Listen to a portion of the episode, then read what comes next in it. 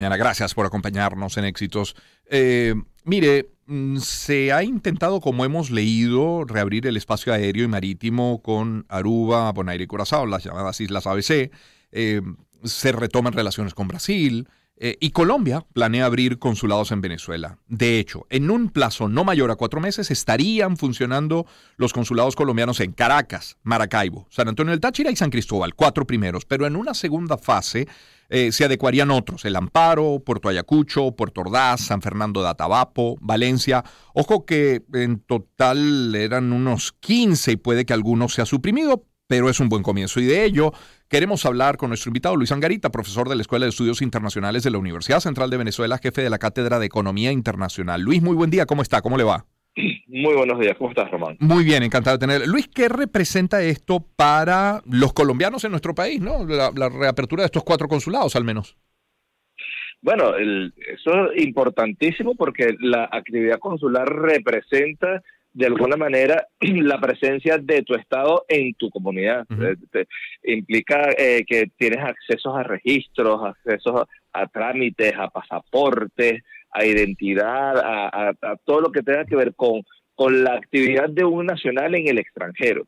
Y, por supuesto, el, se reactivan en las primeras eh, y principales ciudades donde hay comunidades eh, y por eso eh, escuchamos las fronterizas como, como San Antonio, San Cristóbal y Maracaibo, y Caracas por, no solo por ser la capital del centro de poder, sino también por la enorme comunidad de colombianos que siempre ha habido aquí en Caracas. Claro, un venezolano, quiero preguntar Luis, un venezolano en Venezuela, un, un compatriota nuestro, que desee emigrar a Colombia necesita del consulado colombiano acá para algún trámite?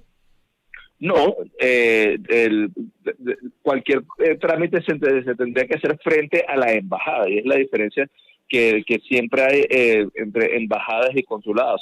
Lo interesante de esta noticia es que estas, estas medidas normalmente siempre son de carácter recíproco, no unilateral, de modo tal que nosotros muy probablemente en muy poco tiempo empezaremos a escuchar presencia consular en Bogotá cosa que le va a resolver la vida también a muchos venezolanos que están en territorio colombiano. Esa era la siguiente pregunta y obligada. Entonces, ¿qué hay de los consulados venezolanos allí? Porque desde Colombia califican de, y lo voy a citar, preocupante situación, la de cuatro millones de colombianos que residen en Venezuela y que deben viajar a Colombia por sus trámites. Bueno, ya se habla de dos millones de venezolanos en Colombia, ¿no?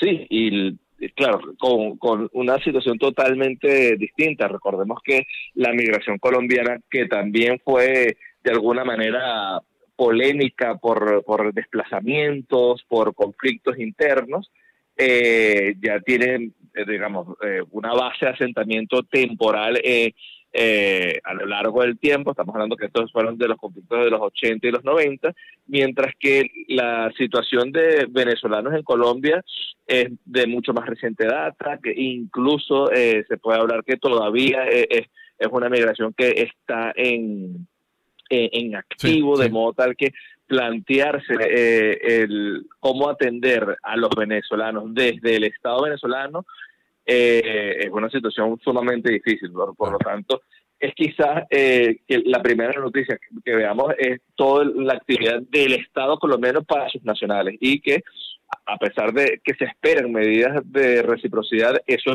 por supuesto tiene mayores complejidades por Luis, esto definitivamente es una, es una buena noticia. No puede alguien estar en contra a que la vida de los ciudadanos de cualquier país se facilite. Es decir, que la vida de los ciudadanos del mundo no se ve afectada por las relaciones entre países. Sí, y, esto por supuesto viene en conjunto con todo, con todos estos anuncios. Hablaban, hablaba ahorita eh, de, todo el sistema de, eh, agrícola y cómo, cómo es afectado, pero también cómo la regularización de esto también implica eh, que reduces contrabando, que generas controles fitosanitarios, que puedes controlar enfermedades. Y, y al final eh, lo deseable es que eh, las relaciones diplomáticas nunca ah, terminen afectando a las relaciones de las personas. Que pueden haber conflictos, que pueden haber distanciamientos, pero que tiene que haber de alguna manera eh, continuidad de las relaciones entre las personas. Así es. Luis, muchísimas gracias por atendernos esta mañana. Fuerte abrazo. ¿eh? Muy buenos días. Buen día. Luis Angarita es profesor de la Escuela de Estudios Internacionales de la Universidad Central de Venezuela, es jefe de la Cátedra de Economía Internacional. 7.53 minutos de la mañana. Justin Bieber, Love Yourself. For all the times that you rain on my parade. Una oportunidad.